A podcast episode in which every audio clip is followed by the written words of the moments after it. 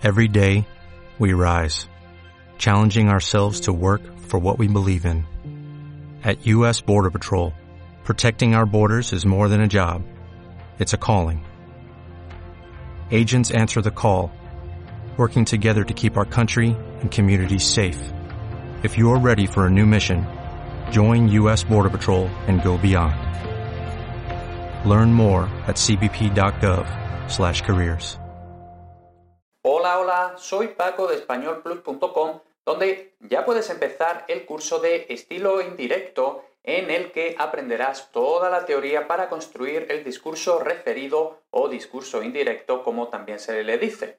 Por ejemplo, en Mi madre me dijo que compráramos churros para desayunar. Aunque los mecanismos básicos son similares en todas las lenguas, tenemos que aprender el funcionamiento concreto del discurso indirecto en español.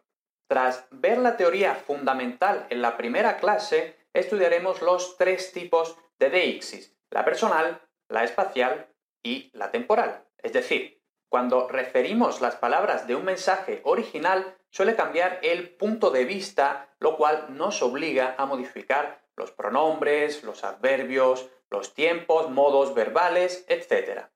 Si, por ejemplo, mi padre me dice un lunes, pasado mañana voy a llevarte la camiseta que te olvidaste ayer, y yo ese mensaje se lo cuento a otra persona el jueves, tendré que decir algo como mi padre me dijo que iba a traerme ayer la camiseta que me había dejado el domingo. Ha habido cambios personales, espaciales y temporales. Lo más importante y complicado en español son los cambios espaciales, por ejemplo, aquí, ahí y allí, así como los verbos ir y venir, llevar y traer, y también los cambios temporales. Tendremos que calcular el tiempo y modo verbal del estilo indirecto según diversos razonamientos de cierta complejidad. Todo esto lo llegaremos a dominar a lo largo de cinco clases de teoría y, por supuesto, práctica. Así pues, vamos allá.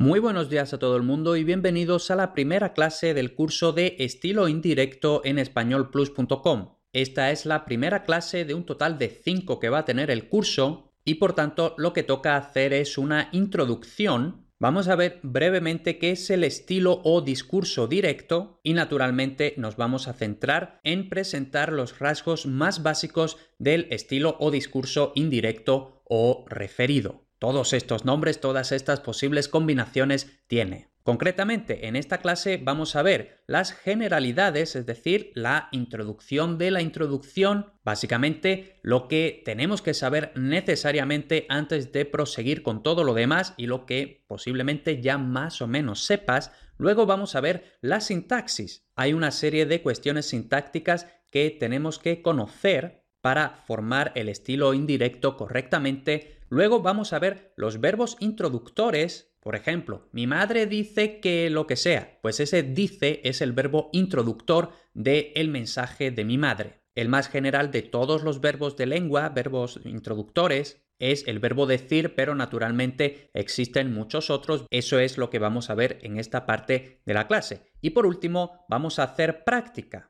Tras completar la teoría de esta clase de introducción, ya podemos hacer nuestra primera actividad, que no va a ser otra cosa que pasar 10 frases que están en estilo directo al estilo indirecto. Así pues, empezamos la clase con las generalidades que tenemos que saber antes de empezar con el grueso, con la parte importante de verdad de este curso.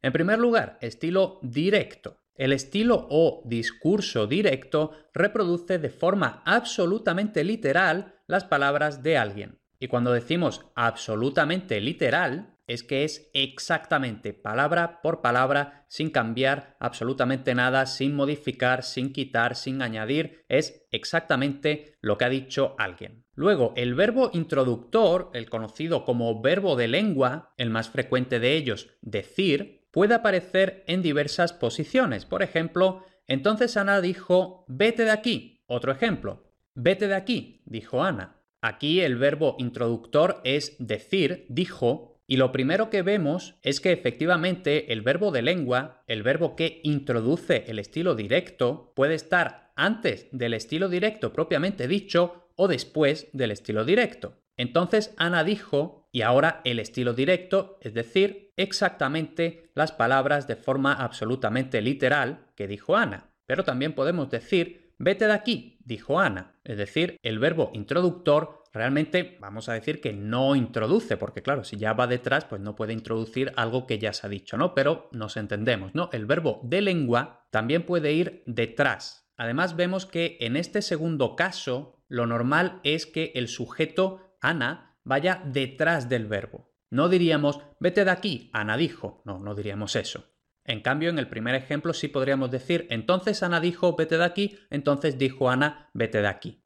Y otra cosa que también habrás visto ya es que según el medio, el discurso directo se marca de diversas formas. La manera más prototípica de hacerlo es el primer ejemplo. Entonces Ana dijo dos puntos y ahora entre comillas las palabras literales de Ana. Esto es lo más frecuente.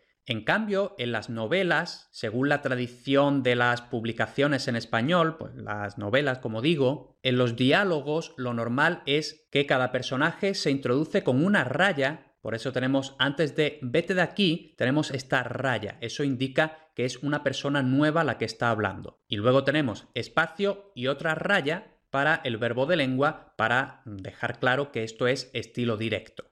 Esto es prácticamente exclusivo, como digo, de la prosa cuando hay escenas de diálogos. En cualquier caso, eso no es lo que estamos tratando en este curso. Lo realmente importante de esta diapositiva es el estilo directo reproduce de forma absolutamente literal las palabras de alguien y el verbo de lengua puede ir delante o detrás, de la forma que estamos viendo en los ejemplos. Vale, esto es el estilo directo, esto es bastante fácil, prácticamente no tiene dificultad, pero bueno, que sepamos que es el estilo directo porque sobre el estilo directo está basado el estilo indirecto. Y el estilo indirecto o discurso indirecto o incluso discurso referido también se le dice, reproduce las palabras de alguien y ahora aquí viene la principal diferencia haciendo los cambios necesarios para adaptar el mensaje a las referencias deícticas del hablante. Vale, entonces, tranquilidad, vamos a ver ahora qué significa todo esto.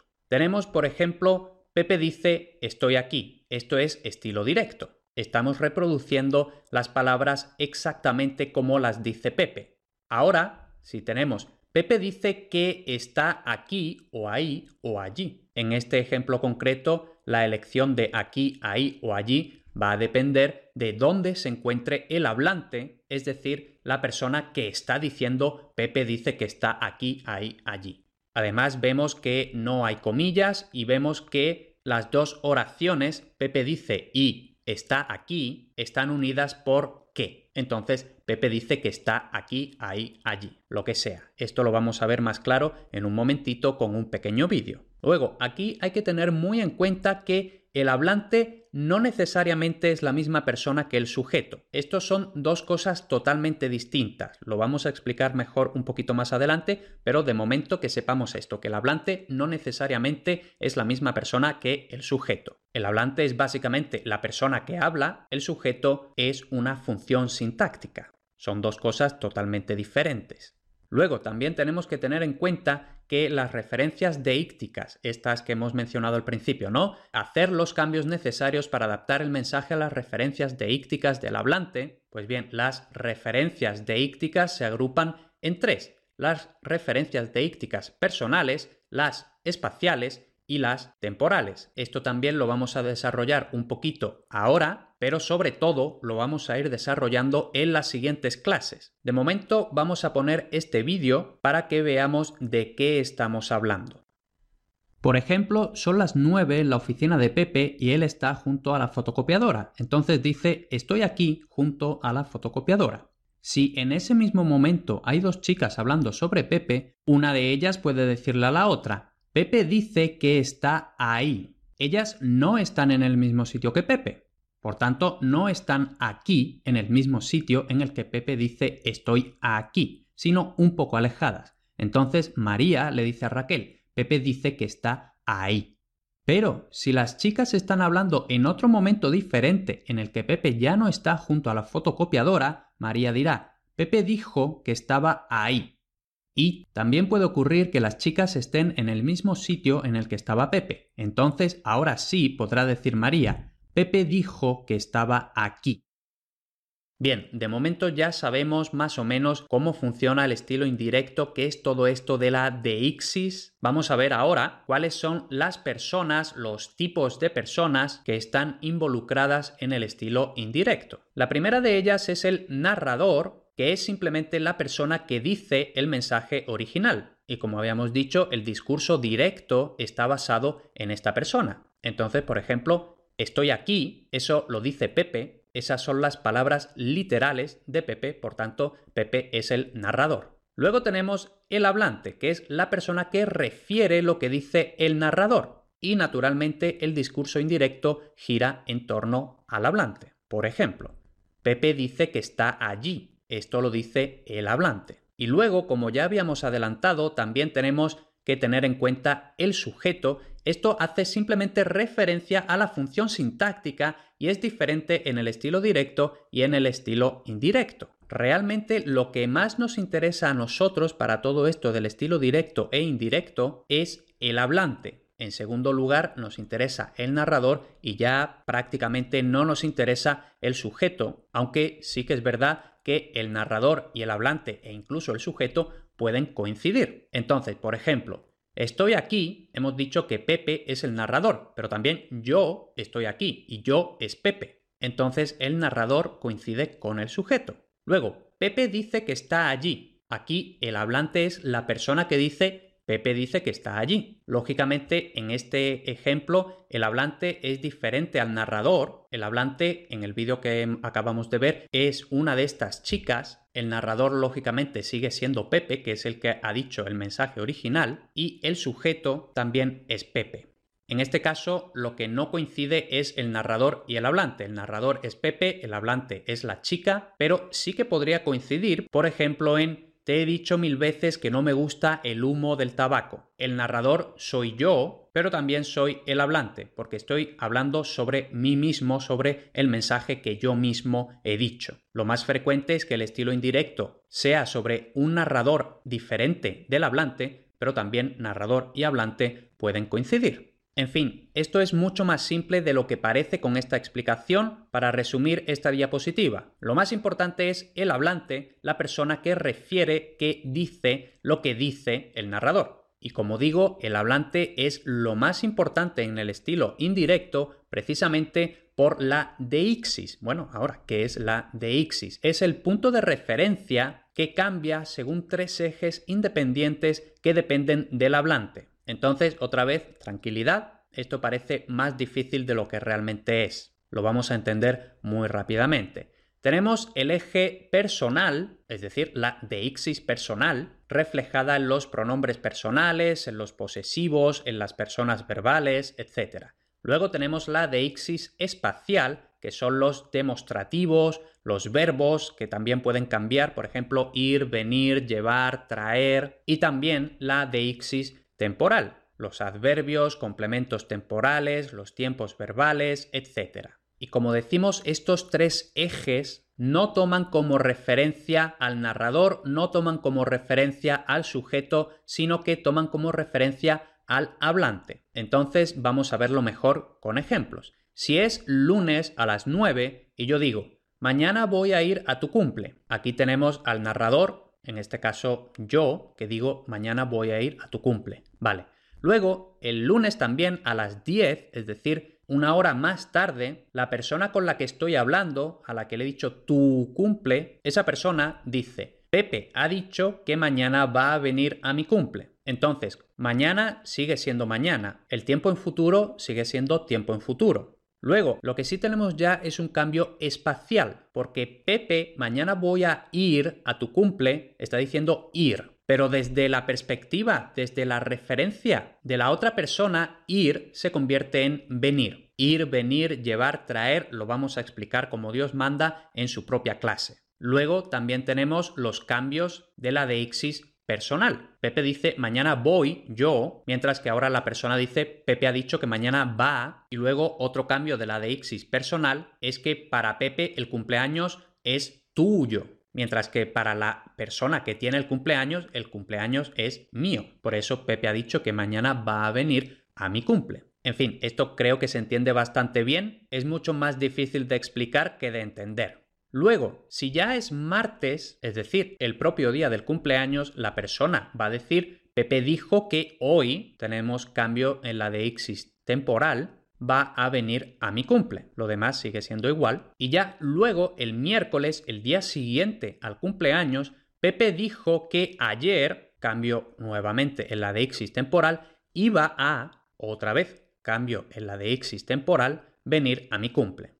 Por tanto, vemos en este ejemplo bastante simple que vamos a tener estos tres tipos de cambios en la deixis, como hemos dicho, personal, temporal, espacial. Y esto que en este ejemplo tan simple es bastante fácil, lógicamente se complica mucho más si tenemos en cuenta todos los cambios posibles que pueda haber. Por eso vamos a dedicar una clase entera a cada uno de los tres tipos de deixis. La deixis personal, que es la más fácil, luego la deixis espacial, como decimos, ir, venir, llevar, traer, aquí, ahí, allí, este, ese, aquel, todo eso. Como vemos y posiblemente ya sepas, en español hay tres. Este, ese, aquel, aquí, ahí, allí, en este tipo de palabras de deixis espacial se distinguen tres palabras, mientras que en la mayoría de las lenguas se distinguen solo dos. Como decimos, este, ese, aquel, en inglés, por ejemplo, solo es this, that, aquí, hay, allí, here, there.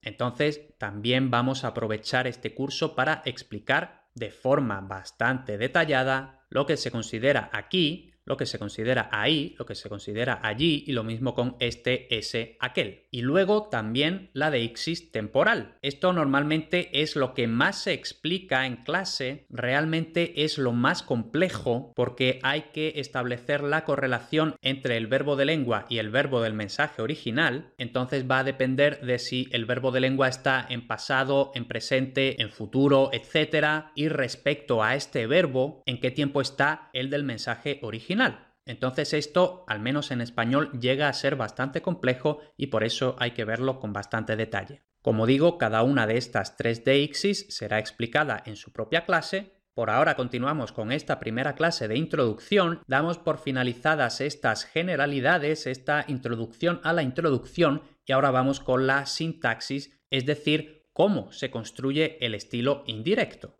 Y empezamos por algo que posiblemente es bastante obvio. Tenemos al menos, puede haber más, pero al menos tenemos dos verbos, el de lengua y el del mensaje referido. El verbo de lengua está en la oración principal y este verbo, el verbo de lengua, introduce una oración subordinada en la que está el otro verbo, es decir, el verbo del mensaje referido. Entonces, por ejemplo, mi padre dice, ahí tenemos un verbo, la oración principal es mi padre dice, y ahora que está lloviendo, todo eso es una oración subordinada, en este caso concreto de objeto directo, es decir, que está lloviendo, todo eso es el objeto directo de dice. Mi padre dice esto, que está lloviendo. Mi padre lo dice. Otro ejemplo, mi padre me advierte de que está lloviendo. La oración principal, mi padre me advierte, tenemos el verbo introductor, el verbo de lengua, advierte, y luego tenemos la oración subordinada, que es el mensaje referido, el estilo indirecto propiamente dicho, de que está lloviendo. En este caso, una oración subordinada de complemento de régimen. El objeto directo y el complemento de régimen son básicamente las dos estructuras que pueden formar la oración subordinada que depende del verbo de lengua. Si no sabes de qué estamos hablando, de objeto directo, complemento de régimen, lo explicamos en el curso de sintaxis necesaria españolplus.com barra sintaxis. En cualquier caso, esto parece bastante obvio, ¿no? Mi padre dice, ahí tenemos un verbo, está lloviendo, tenemos otro verbo. Es decir, mi padre dice, está lloviendo, mi padre me advierte, está lloviendo. Eso sería estilo directo, luego estilo indirecto, mi padre dice que está lloviendo, mi padre me advierte de que está lloviendo. Como digo, esto parece bastante fácil, entonces vamos a continuar un poquito más con las estructuras principales. Tenemos que tener en cuenta las tres modalidades oracionales principales. Es decir, la modalidad enunciativa, para que nos entendamos las frases normales, las frases por defecto, las que no son preguntas, las que no son órdenes. Por ejemplo, estoy comiendo, también puede ser negativa, no estoy comiendo. Esta es una oración con modalidad enunciativa, simplemente estamos diciendo información, pero no estamos preguntando, no estamos ordenando, no estamos prohibiendo, nada de eso. Es, como decimos, el tipo de oraciones por defecto. Luego tenemos la modalidad interrogativa, como su propio nombre indica, preguntas. Por ejemplo, ¿estás comiendo? Y por último tenemos la modalidad exhortativa, para que nos entendamos el imperativo, básicamente. Órdenes, sugerencias, prohibiciones, todo eso. Por ejemplo, come un poco más. Vale, estas son las tres modalidades oracionales principales, enunciativa, interrogativa, exhortativa. Entonces vamos a verlo con ejemplos. En la enunciativa habíamos dicho que tenemos estoy comiendo. Pues Pepe dice que está comiendo. El mensaje referido se introduce con este que. Luego tenemos la modalidad interrogativa. Habíamos dicho, ¿estás comiendo? Esto lo podemos pasar al estilo indirecto como Juan me preguntó si estaba comiendo. Entonces vemos que en este tipo de interrogativas el discurso referido se introduce con sí. Luego vamos a explicar un poquito más sobre las interrogativas, pero por ahora, como vemos en las enunciativas, que en las interrogativas sí, y por último en las exhortativas, come un poco más. Mi madre me dijo que, entonces igual que en las enunciativas, comiera un poco más. En el discurso indirecto de la modalidad exhortativa tenemos que marcar el verbo subordinado con el modo subjuntivo. Eso también lo explicaremos en su momento en otra clase un poquito más avanzada. Lo importante es que por ahora nos quedemos con esto, las tres modalidades principales, la enunciativa, que, interrogativa, sí, exhortativa, que más subjuntivo. Y como vemos tenemos que hacer una distinción entre estas tres modalidades porque cada una de ellas se va a comportar de una forma distinta. Pues bien, ahora vamos a explicar un poquito más detalladamente cada una de ellas. Empezamos por la enunciativa. En ella, como habíamos dicho, es la modalidad por defecto, simplemente se informa de algo afirmativa o negativamente sin que haya cambios gramaticales, ¿no? Entonces, mañana voy al dentista, mañana no voy al dentista y como habíamos dicho en el discurso indirecto, introducimos el mensaje referido con la conjunción que. Por tanto, mañana voy al dentista o mañana no voy al dentista se convierte en Ana dice que mañana va al dentista, que mañana no va al dentista. Como vemos, la estructura sintáctica no cambia si la oración subordinada es afirmativa o negativa. Simplemente es una cuestión de poner o no poner no. Y ojo, aquí hago hincapié en que no hay cambios gramaticales si la subordinada es negativa. En otra clase más adelante explicaremos que sí hay cambios si el verbo de lengua está negado o en sí mismo es negativo. Entonces, por ejemplo, Ana no dice que mañana vaya al dentista. En fin, eso no nos importa ahora, lo explicaremos como Dios manda en su momento, simplemente, como estábamos diciendo, si la subordinada es afirmativa o negativa, no importa, es igual, simplemente añadimos o no añadimos no, y por último, la correlación temporal es compleja. Como ya hemos comentado un poquito al principio de esta clase, al tener dos verbos, el verbo introductor y el verbo de la oración subordinada, y cada uno de estos dos verbos puede hacer referencia temporal al pasado, al presente o al futuro, el uno independientemente del otro, por ejemplo, yo puedo decir Ana dijo pasado, pero ahora lo que dijo puede referirse al futuro o al presente o también al pasado. Entonces, la correlación temporal, es decir, en qué tiempo y en qué modo está el verbo de la subordinada dependiendo del verbo introductor, eso es bastante complejo. Por eso habíamos dicho que necesitamos una clase entera para explicarlo. Luego, tenemos la modalidad interrogativa. Lógicamente, se pregunta sobre algo, es lo que significa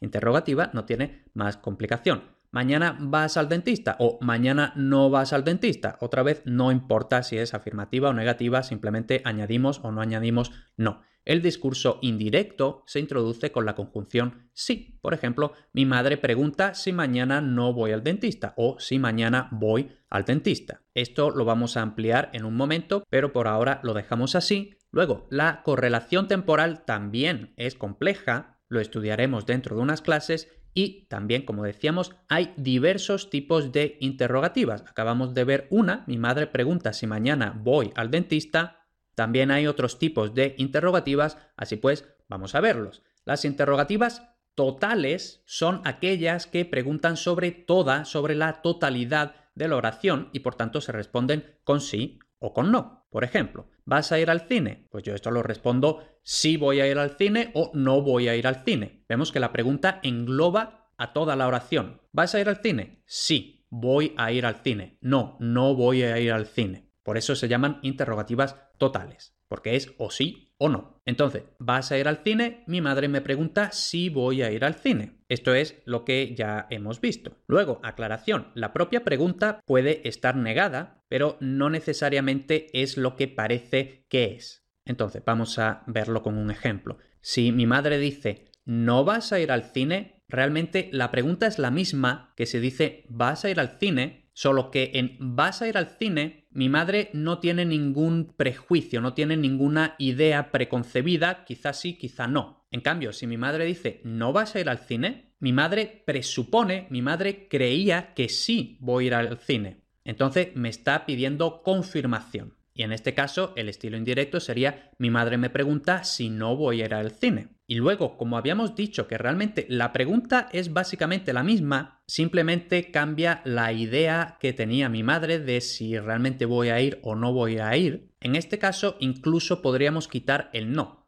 ¿No vas a ir al cine? Mi madre me pregunta si no voy a ir al cine o si voy a ir al cine directamente. Bueno, pues estas son las interrogativas totales, se introducen con sí Lógicamente, sí sin tilde es este sí, vamos a decirlo así, condicional, no afirmativo. Y luego tenemos las interrogativas parciales, que son las que preguntan por una parte. Por eso se llaman parciales, porque preguntan por una parte de la oración, no preguntan por toda la oración, sino solo por una parte, solo por uno de los complementos. Entonces, ¿cuándo vas al cine? Aquí mi madre sabe que yo voy al cine, lo que no sabe es exactamente cuándo. Entonces, eso es la pregunta, ¿cuándo? Por tanto, ¿cuándo vas al cine? Y vemos aquí que en las interrogativas parciales lo que introduce el mensaje referido no es que, no es sí, sino directamente el mismo pronombre que se ha usado en la pregunta. ¿Cuándo vas al cine? Mi madre me pregunta cuándo voy al cine. Y de la misma forma que en este ejemplo tenemos cuándo, puede aparecer cualquier pronombre interrogativo. Por ejemplo,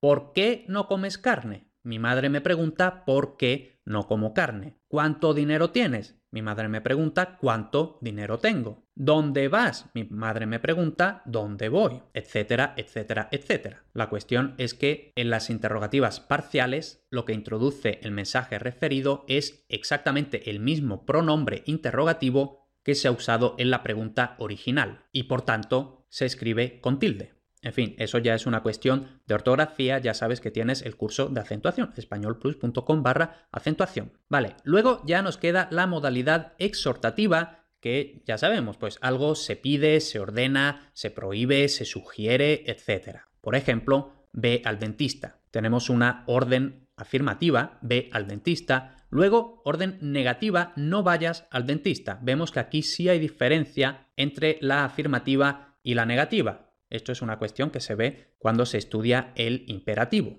Ve al dentista, no vayas al dentista. Y como ya habíamos adelantado, en el discurso indirecto introducimos el mensaje referido con la conjunción que y luego el verbo de la subordinada está en subjuntivo. Entonces, Ana dice que no vaya al dentista o Ana dice que vaya al dentista. Entonces vemos que en el discurso indirecto, independientemente de si es afirmativa o negativa, siempre es subjuntivo. Ana dice que vaya al dentista, Ana dice que no vaya al dentista. Y ya por último, la correlación temporal es algo menos compleja, ya que solo hay un tiempo del modo imperativo. Por tanto, la casuística de correlacionar el verbo del mensaje referido con el verbo introductor es mucho menor. Nuevamente lo veremos en su momento. Bueno, con esto ya hemos explicado la sintaxis que por ahora tenemos que ir sabiendo. Vamos ya a ir terminando esta clase con los verbos introductores, qué verbos introducen el discurso referido, cuáles son los principales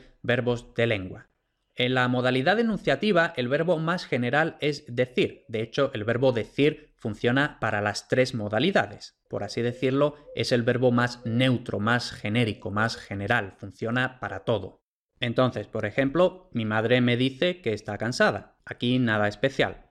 Existen muchos otros verbos que pueden añadir matices o no. Por lo general sí, ya que si no se quisiera añadir ningún matiz, lo más normal es que simplemente se diga decir. Y entre estos verbos tenemos aclarar, afirmar, asegurar, comentar, contar, declarar, destacar, explicar, exponer, expresar, insistir en, manifestar, precisar, recordar, repetir, etc. Estos son solo algunos bastante frecuentes, entonces simplemente vamos a hacer la comprobación. Mi madre me dice que está cansada. Mi madre me aclara que está cansada. Mi madre me afirma o simplemente afirma que está cansada. Mi madre me asegura que está cansada. Mi madre me comenta que está cansada. Mi madre me cuenta que está cansada. Mi madre declara, eh, eso es bastante raro, ¿no? Pero mi madre declara que está cansada, mi madre destaca que está cansada, mi madre explica que está cansada, mi madre expone que está cansada, mi madre expresa que está cansada, mi madre insiste en que está cansada. Entonces aquí, bueno, por lo general todos estos verbos requieren un objeto directo, el mensaje referido es el objeto directo, pero en insistir en lo que tenemos es complemento de régimen con esta preposición, ¿no? Entonces, mi madre insiste en que está cansada, mi madre manifiesta que está cansada, mi madre precisa que está cansada, mi madre recuerda que está cansada, aquí recordar con el sentido de recordar algo a alguien. Mi madre repite que está cansada, etc.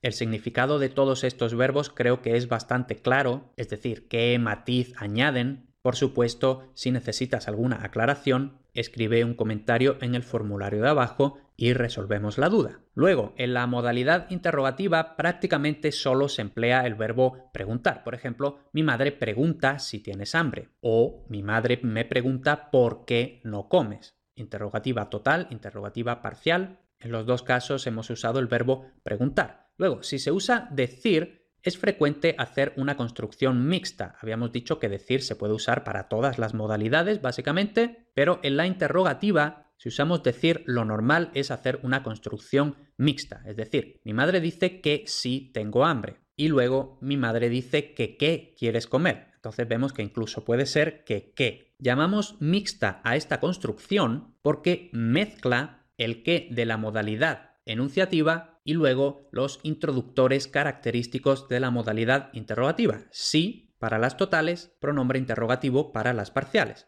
Entonces, mi madre dice que si tengo hambre, mi madre dice que qué quieres comer. Mi madre dice que por qué no comes, etc. Y luego aquí con preguntar, las construcciones mixtas son también bastante frecuentes, pero ya en este caso es algo mm, coloquial o incluso dependiendo del hablante puede considerar que no está muy bien dicho. Entonces, lo normal con el verbo preguntar sería mi madre pregunta si tienes hambre. La construcción mixta sería mi madre pregunta que si tienes hambre. Como digo, esto mm, ya es, vamos a decir, coloquial, por no decir un poquito incorrecto, porque al fin y al cabo preguntar ya está diciendo que estamos en modalidad interrogativa, por tanto no hace falta añadir nada más, sería redundante. Mientras que como el verbo decir no es prototípico de la modalidad interrogativa, entonces parece que sí hace falta añadir un poquito más para dejarlo claro. En cualquier caso, continuamos, modalidad exhortativa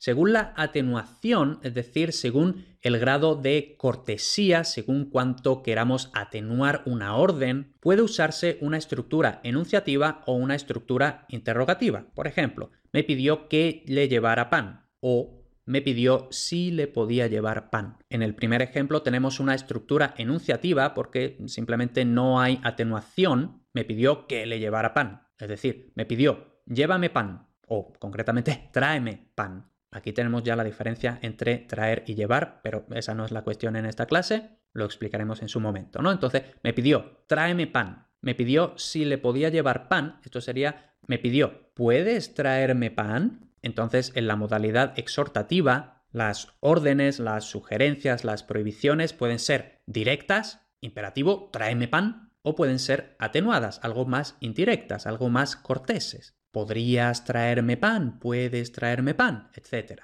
De todo esto hablaremos un poquito más ya en la última clase. Y luego, por supuesto, existen diversos verbos específicos de la modalidad exhortativa con varios matices. Por ejemplo, me invitó a que abandonara la sala. En este caso, bastante eufemístico, ¿no? Básicamente, vete de la sala, ¿no? Pues me invitó a que abandonara la sala, me ordenó que me quitara las botas, me propuso o me sugirió que dejara de fumar, etc.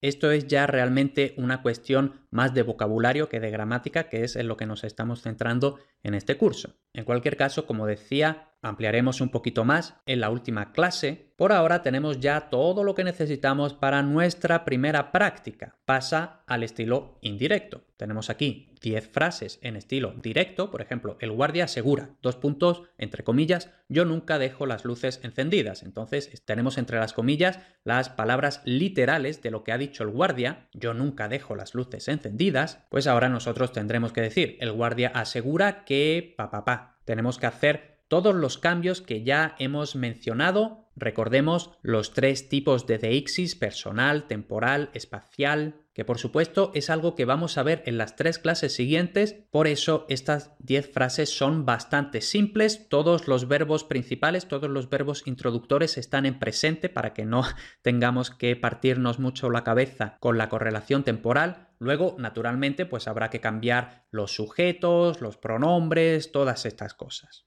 También tendremos que tener en cuenta cuál es la modalidad, pues asegura, sugiere, pregunta, ordena, en fin, todo eso.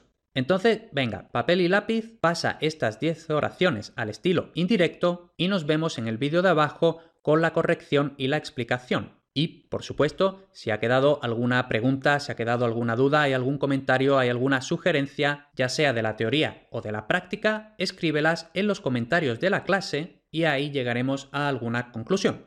Y ahí tienes la primera clase de este curso. Para continuar con el curso, seguir aprendiendo, perfeccionando tu español, tienes que apuntarte a los contenidos premium españolplus.com barra apuntarme. Tendrás acceso inmediato a todos los contenidos, todos los cursos, todas las clases y además podrás eh, preguntarme las dudas que puedan surgirte a raíz de las propias clases. Tú me escribes tus preguntas y yo te las respondo. españolplus.com barra apuntarme. Nos vemos.